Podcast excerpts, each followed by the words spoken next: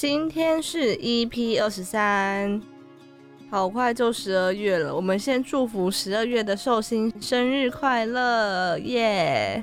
十二月是射手座，还有摩羯哦，还有摩羯座。我们自己的朋友就有两个是射手座的，他们就是非常的活泼，又很崇尚自由啊，然后又很爱讲话，每天看到他们话都讲不停。你不觉得这几年因为疫情的关系，时间过得非常的快吗？我也觉得耶，而且现在因为我们刚好在大学的最后一年，所以那个时间真的跟大一很不一样。我记得疫情是从我们大一下就开始了，因为那个时候我们传记展跟啦啦队就取消，然后一直到现在我们快毕业了，居然还没结束。你说疫情的部分吗？对啊，很可怕。对啊，我没想到我这口罩一戴就是两三年诶。希望可以赶快解禁。我很期待以后我们的小朋友在历史课本上面看到我们的 每个人应该都是帅哥美女，因为都戴口罩。那我们的那个当初的照片就可以跟他们说，嗯，想当初我们大学时候就是在经历这个时期呢。十二月有非常多值得期待的节日，像圣诞节或是跨年。跨年哪算？这个算是节日吗？算吧，我觉得跨年对我来说算是一个节日，因为可以放元旦的假期。哦，而且今年是三天，就是通常都三天吧？是吗？对啊，因为它会补放一天啊。我们现在就是还会说期待说，哎，你跨年要做什么啊？你要在哪里跨年？然后我前几天也有关心我姐，她就说我想去外岛跨年，真假的？对，等到你到这个年纪的时候，你就不会想要在那边人挤人了。她自己去吗？还是跟朋友？他自己去，他本来想要邀请我，但是我说哦，我应该会跟朋友在。哦，好酷哦！到时候如果他真的有去成，再问他怎么样。我刚刚还有提到一个节日是圣诞节嘛，我妹就住在板桥，然后她说，因为新北耶诞城的关系，他们现在不管是礼拜五晚上或者是六日，整个人潮都超级爆炸多，大家都要在那边拍那很多 LED 灯的那个隧道吗？对啊，而且还有。今年的主题好像是迪士尼吧？讲到这个，我突然想到，其实去年也是迪士尼啊，只是他们有些东西可能不一样。但是呢，在我们很。愉快的度过圣诞节前，要先完成一件非常重大的事情，就是我们的毕展。十二月十四号到十五号，在世新大学管理学院一楼会有我们的毕业展览哦。那我们的主题是什么？我们打算做一本叫做《良辰吉时》的电子书。我现在在准备的时候呢，觉得非常的辛苦，因为我们要准备的内容很多。那希望到时候可以在策展的那两天看到大家。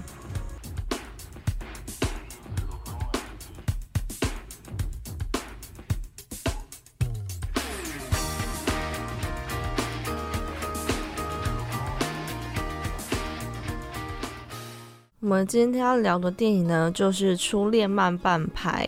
你在讲这句话的时候，听起来也像是慢半拍耶。我为了要和你一样的速度，所以太慢了，太慢了。这部电影它之前是台北电影节的开幕片，然后本来要去看，结果因为各种事情耽误了，所以我们后来就在 Disney Plus 上面看。我那时候看到这部电影的海报的时候，就想说，哇，徐若瑄跟柯震东要演电影，会是什么样的题材？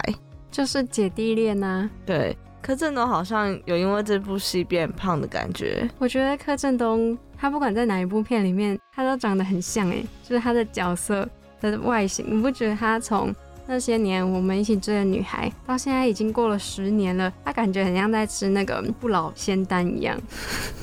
这个角色需要肉肉的，因为你想想看，如果他是以之前那种。比较精壮的身材的话，那可能有腹肌。对对，那是不是看起来就跟可能在那些年的形象差不多？那如果他可能吃的比较胖一点点的话，就可以凸显出这个角色里面想要带给人那种妈宝的感觉。在你剧透之前，先来跟大家讲一下这个故事到底在讲什么好了。这部电影的主要角色有四位，柯震东就是演男主角小红。然后女主角是徐若瑄，然后在里面叫做乐乐。那小红的妈妈呢，就是美玲。然后乐乐的儿子就是范少勋演的，叫做王伟杰。那小红他是一个二十九岁的男生，但是他还没有交过女朋友。他和妈妈美玲生活在一起，所以可以看得出来，他们两个的关系非常的紧密。小红还会接他妈妈上下班，然后小红回家也都是吃妈妈煮的菜。我觉得小红很像可能国小时期的我吧，每天都放学就回家，然后我妈就会问我说：“哎，你今天怎么样啊？”之类的。对，而且她已经二十九岁，但是妈妈还是非常的关心她的吃啊、住啊，跟她的交友情况。我在看完这部电影之后，就询问了一下身边的朋友有没有遇过妈宝的经验，然后有一个是说，就是她跟她前男友出去约会的时候，他们就一起去逛服饰店。结果 我朋友就说：“哦，我觉得这件衣服还好哎。”然后她前男友就说：“没有哎，我妈说她觉得很好看。” 我觉得讲到一半就一直讲说：“我妈说，我妈说，感觉好像你是跟你妈妈出来一样，好像带了一个妈妈在旁边约会。”好了，那我们先继续回到初恋慢半拍里面。小红还有一次，她去一个相亲，然后这个相亲是她妈妈安排的。结果相亲到一半的时候，她电话就一直响，然后她本来还说没关系，不用接。后来一直想到那个女生跟她说没关系，你就接吧。结果你知道谁打来的吗？就是她妈妈。对，她妈妈还问她说：“那你问问看那个女生餐点喜不喜欢？”她还真的问了，哎，我真的是傻眼。我觉得饰演妈妈的于子玉啊，虽然在里面感觉很有掌控欲，但是却不会让你觉得说哦，真的是很讨厌，因为会觉得有点幽默的感觉，就看的角度啦，我看的感觉哦。在他这次相亲就失败了嘛，然后他的表哥。就非常的热情，想要带小红去像登短廊一样，然后就带她去情色旅馆体验。但是因为太紧张了嘛，小红她就没多久就冲出房间。然后她冲出房间就是要逃离那个旅馆的时候，在门口就遇到了旅馆的副理乐乐。然后让她有种恋爱的感觉。乐乐看起来就是一个非常成熟的女生，但是我觉得从她的眼睛可以感觉出，好像她以前有经历过什么事情，看起来就有一点点沧桑。而且徐若瑄在这一部的打扮里面，她是用一个卷发，哎，而且不是那种长的波浪卷，是那种短的卷发，就会让人感觉更成熟。然后她都是穿白色衬衫跟牛仔裤。乐乐她平常就是在旅馆上班嘛。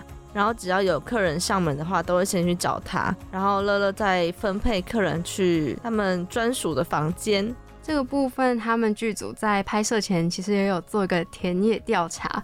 据说好像是导演朋友的家人有在做这方面相关的工作。然后他们隐身在一间旅馆里面，透过一层做这种情色的工作。因为他们就租一层，然后那一层就是专门做这种这个也是情色按摩、情色旅馆。对，就像那样一间一间这样子哦。我跟你说，之前我高中的时候，然后我朋友有男生有一次他就骑脚车，我们要去补习班，刚好那天他没有跟我一起去，就他就骑骑骑骑到一个巷子里面，然后在丰原其实有一条巷子是就是这种情色产业的巷子，然后他就骑经过那一条，是从外面看会很明显说就是就是这个产业的吗？还是没有？其实看不太出来，看不太出来，你要。可能要骑进去一点点，然后就会看到有小姐坐在门口，就是招揽客人。结果我朋友说他整个吓死了，感觉他骑进去的时候要出来也不对，要继续也不对，因为他那个应该是单向道。他就说里面的小姐好像快要把他扒来吃一样，真的假的？对，因为。他才十几岁，然后他就误闯禁地。我就说：“那你有什么体验？”他说：“我们两个以后一起去补习班好了。”我很想知道那里面的是年轻的还是比较年长的。他说年纪，我朋友了，他是说年纪就是 range 蛮大的，所以看你要可能想要消费的族群是哪一种。那乐乐其实在年轻的时候有过一段短暂的婚姻。有一个小孩子叫做王伟杰，那伟杰他的年纪感觉跟小红差不多大，所以我在看的时候会觉得说，他投射在小红身上的关心到底是爱情还是妈妈对小孩的那种关心。从伟杰的角度来说，他可能也会觉得说，哦，乐乐怎么都对其他的人比较好，反而对自己的小孩根本就没有那么关心。而且在里面我们可以看到，乐乐有说。因为他以前要忙工作嘛，然后他的前夫就是交女朋友，对，一直交女朋友，然后说就是没有办法花很多时间陪小孩，所以导致说他们母子的关系有点疏离。然后伟杰要来找乐乐的时候，通常都是他缺钱的时候。那反观小红呢？这样相较起来，好像她真的就比较属于乖乖牌的那种，然后每天都是穿着那件橘色的制服。因为小红她是在水族馆工作。每天都是照顾那些鱼，诶，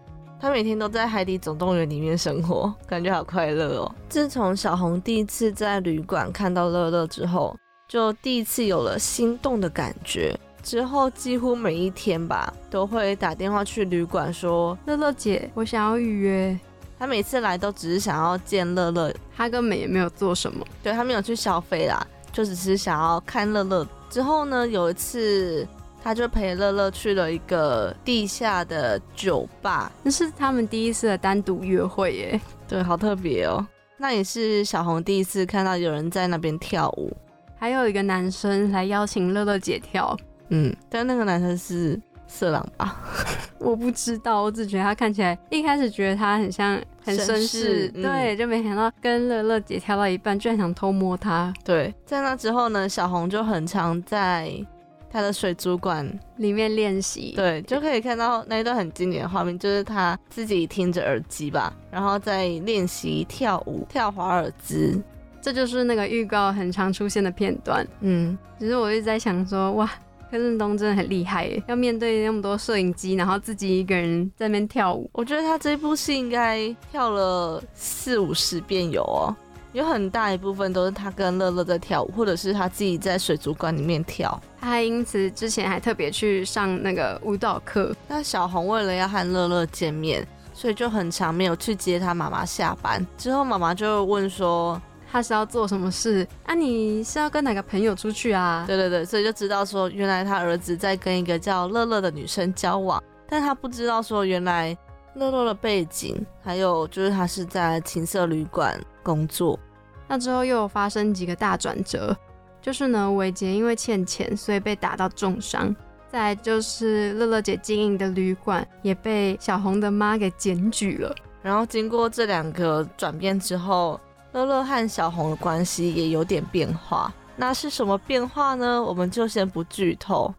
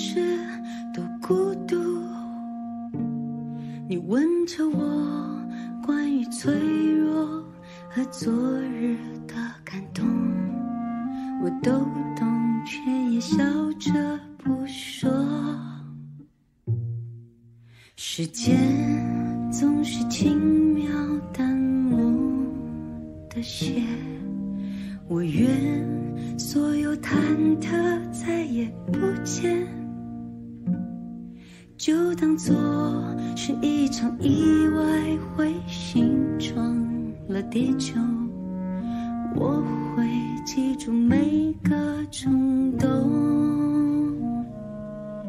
明天不见。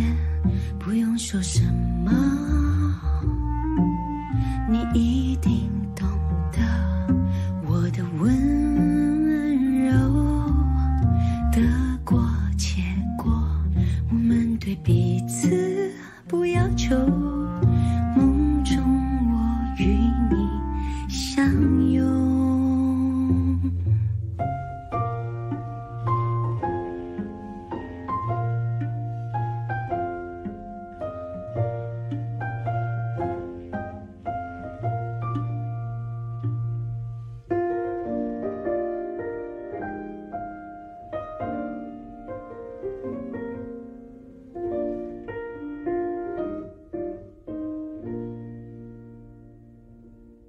时间总是轻描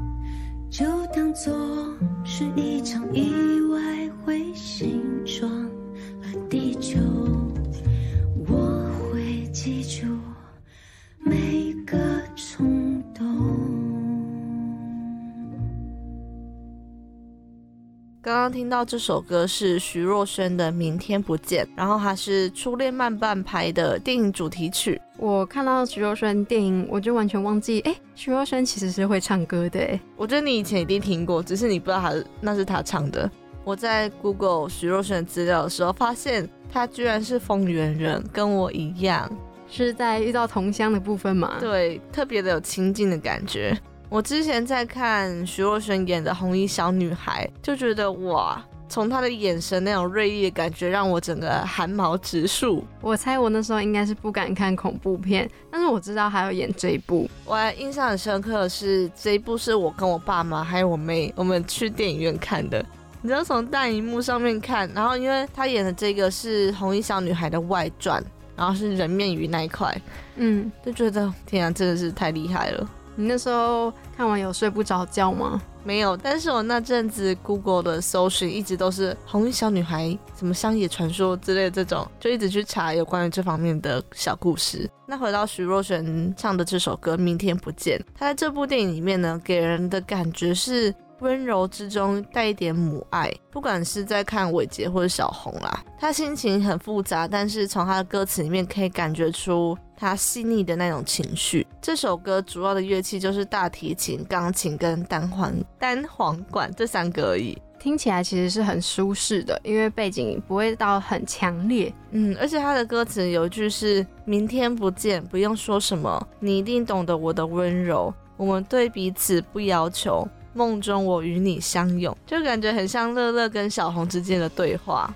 总结来说，我觉得这首歌完全就是为了乐乐这个角色去做设定的。刚好演唱者也是徐若瑄，所以我们在听的同时，也也可以更容易的揣摩出乐乐姐在这部电影当中的角色心情。这部电影的中文片名叫做《初恋慢半拍》，我觉得里面的人物真的反应都慢半拍。除了人物之外，在看这部片的同时，也会觉得他们整个影片的节奏也是挺慢的。你从旁观者的角度，你会觉得这部电影的剧情会不会就很像在一个幻想世界里面？就是他走的不是一个很写实的路线。你是说现实生活中可能不会有人跟差自己很多岁的女生认识？对，或者是他们是在一个很特殊的场合见面，应该是说这部影片中有很多大量跳华尔兹的桥段。那在他们跳的时候啊，就很像是在进入他们两个人的幻想世界。嗯，小红她在水族馆里面也感觉每次上班都是在华尔兹的世界里面，在海底总动员世界里。对，她在想象她跟乐乐姐跳的话会是什么样的场面。那至于英文的片名呢，它其实就叫做。妈妈 boy 耶，就代表说他是就在讲妈宝男孩，他设定的角色就是妈宝了，不是我们觉得他就是妈宝。这个其实我也不知道，就是中文片名跟英文片名，哇，怎么就是很不一样？嗯，讲到妈宝嘛。小红的妈真的是控制欲超强，所以小红也真的很老实的都照着她妈妈的话做。哎，除了到最后影片有一点转折之后，小红开始会拒绝她妈妈了。我在想说，她拒绝她妈的那个时候，对于美玲来说是不是一个天打雷劈的感觉？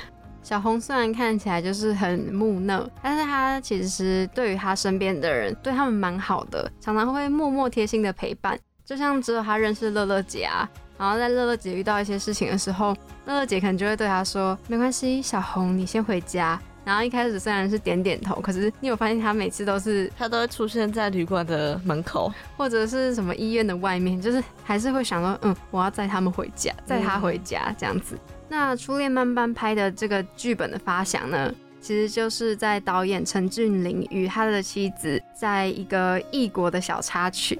就是他们那时候在韩国看电影的途中，就有经过一家情色旅馆，然后他们那时候就突然突发奇想，就觉得说，不然我们可以来写一个男孩来这一招小姐的故事。但是后来想着想着，又觉得说，那如果男孩看上的不是年轻小姐，而是个有孩子的熟女妈妈，就会有不一样的火花出现。而且在这个电影里面啊，除了有这个姐弟恋关系之外，也同时有了两对母子之间的关系，他们同样都刚好就是只有妈妈跟一个孩子。对你现在讲才发现，这样子刚好这两对就是可以互相比较，一个是妈妈特别特别的关心，一个是妈妈可能因为工作或是其他婚姻状况等等原因，所以对于自己的小孩没有办法有那么多的陪伴。是不是因为乐乐他没有办法陪伴伟杰长大，所以才会有那种补偿的心态，说就他来了就给他钱？我觉得也有可能是因为乐乐不知道要怎么办吧，但是一直让他拿钱也不是办法，所以后来他最后不是他要跟他拿钱请他投资，他就是也不太想嘛，就只有意思意思给了一点点，没想到伟杰就出事了。伟杰是个问题宝宝。这部片等于说，他们的主要场景几乎都是在那个情色旅馆。这个情色旅馆有别于我们以往看到，没有用一个比较写实或是比较黑暗的角度去拍摄，反而是有点温馨又有点幽默诙谐的角度。哎，我觉得他去情色旅馆的时候，里面的小姐给人也有母爱的感觉。你说 Apple 吗？对，像他第一次每次去都指名 Apple，但是他们在里面没有。就是从事任何的行为，就只是在房间里面，然后可能聊聊天啊，看个电视这样而已。你会不会很好奇，为什么小红这个角色的设定是在水族馆工作？我在想啊，会不会就是小红本来就是比较个性比较害羞，然后又不太会跟人家社交互动，所以刚好在水族馆里面也不用跟鱼讲话，直接刚刚好。哦，对，你的缸是鱼缸的缸吗？哎哎，我刚刚是没想到哎。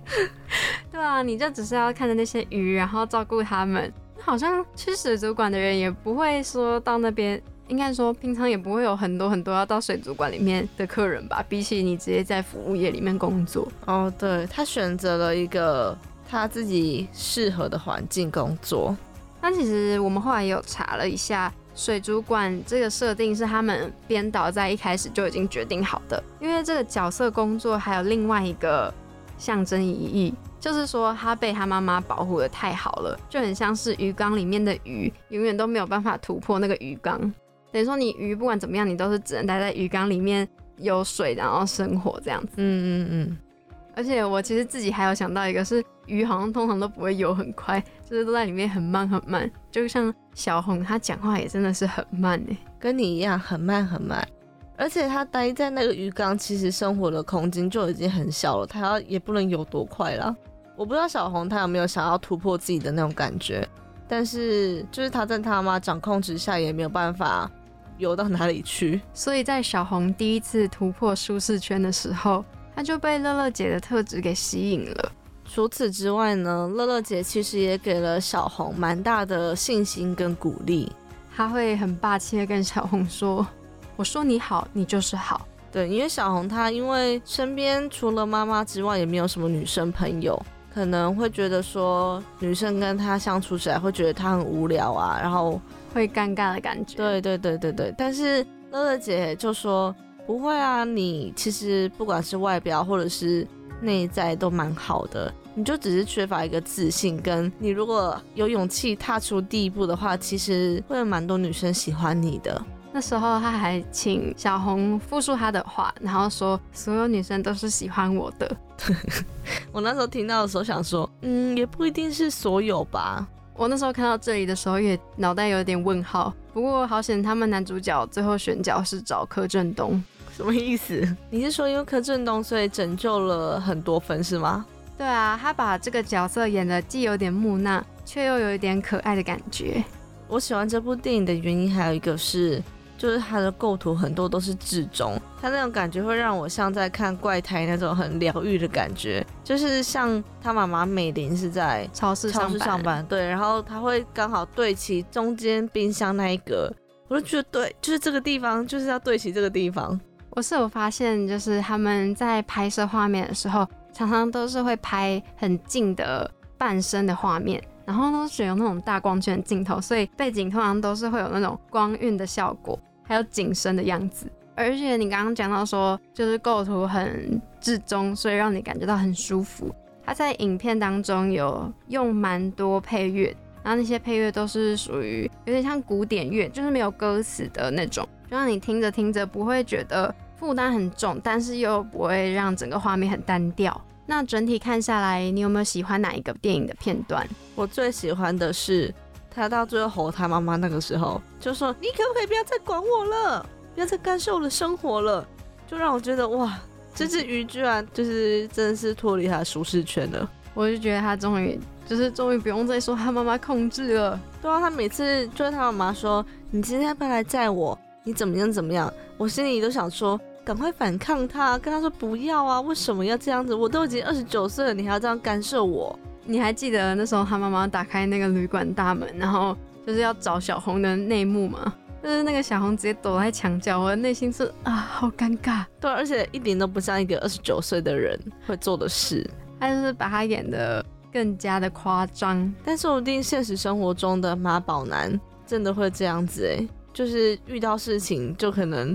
等妈妈来救援，然后在一旁就躲着这样。看完这部影片，我的想法是觉得说，这部影片不会给我有太多很大的反思。不过，如果你今天是想要有一个悠闲配着你晚餐的一个电影时光，是可以来看看。那你看这部影片的感觉是什么？我看完的时候会觉得好像就度过我平常普通的一天，但是这不是不好。有一个原因是因为。我觉得乐乐对小红来说是生命中一个很重要的人。经过他们相处之后，小红也变成不是妈宝了吧？她懂得说自己要的是什么样的东西，然后也知道说如果未来真的遇到喜欢的人，可以怎么样和他应对。我觉得他像是打开小红心中的一扇门。前面我们也有说到，小红自己也知道她跟别人相处可能会尴尬，不过因为乐乐姐给他很多自信。所以在最后，我们也可以看到小红像是脱胎换骨一样，连来买鱼的客人呢，他也可以亲切的跟他们聊天。我相信，搞不好最后他就跟那个水族馆女孩有更多的发展。我觉得那个女生应该是对小红有好感。我一开始看完的时候就想说，这女生就是从前面出现一下下，结尾出现一下下，她到底是有什么重要的意义吗？然后刚刚在跟她讨论的时候，她还说。他觉得可能就是想要象征最后他们有在一起的样子。嗯，对。最后来个快问快答，如果满分五颗星的话，你给这部电影几颗星呢？我给三颗星。那你给几颗星？我给三点五颗星。有兴趣的听众朋友们可以上 Disney Plus 上面观看哦。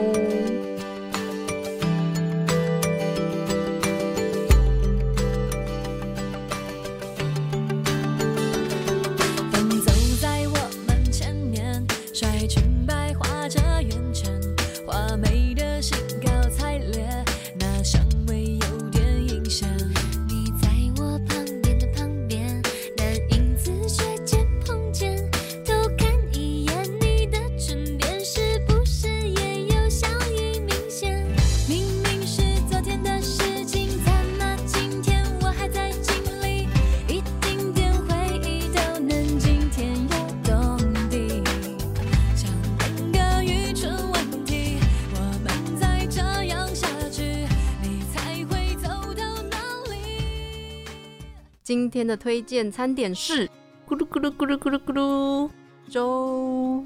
一讲到粥，我相信很多人想到的口味就是皮蛋瘦肉粥。我其实本人是觉得，如果在粥里面加皮蛋，根本就是一颗皮蛋坏了一锅粥。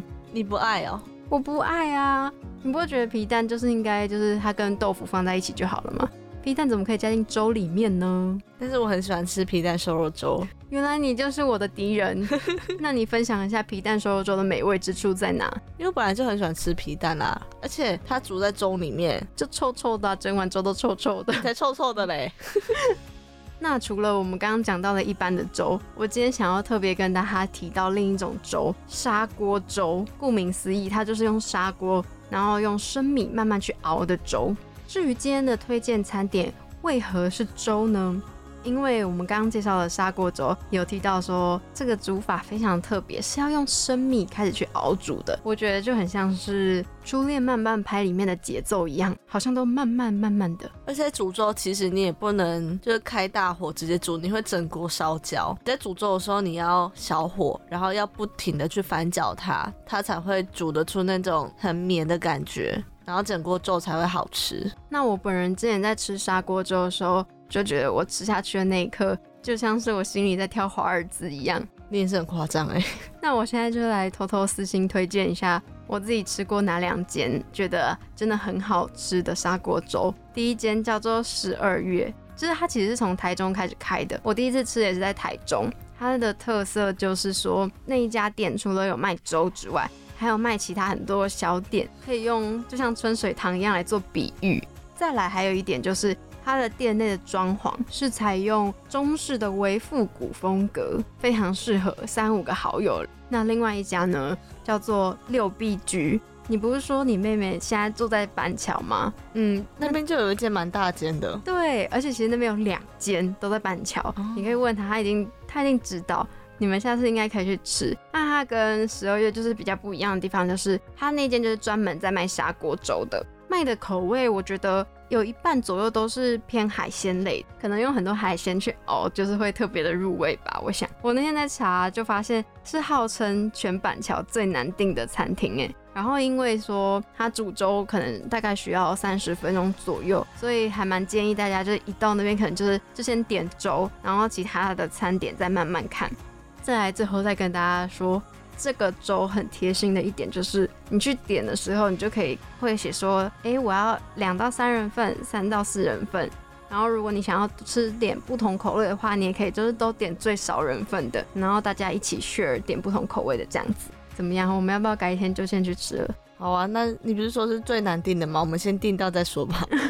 十二月的话是在台北东区也有一间新开的吗？它不是新开的，可是我刚好好像前一两个月才去。它就是也是蛮新的，不过如果要比店内装潢的话，还是你们台中的比较大啦。谢谢谢谢，还有两层楼哎，谢谢谢谢谢谢。好了，那讲到这里，感谢大家听到最后啦。本集节目同样也会上架到三奥平台、Spotify、Apple Podcast。大家如果有想要听我们分享什么样的影剧或是内容的话，可以到我们的 IG 汉密时光里面有一个表单连接去做填写哦。那我们下礼拜见，拜拜，拜拜，祝大家十二月都可以过得开开心心。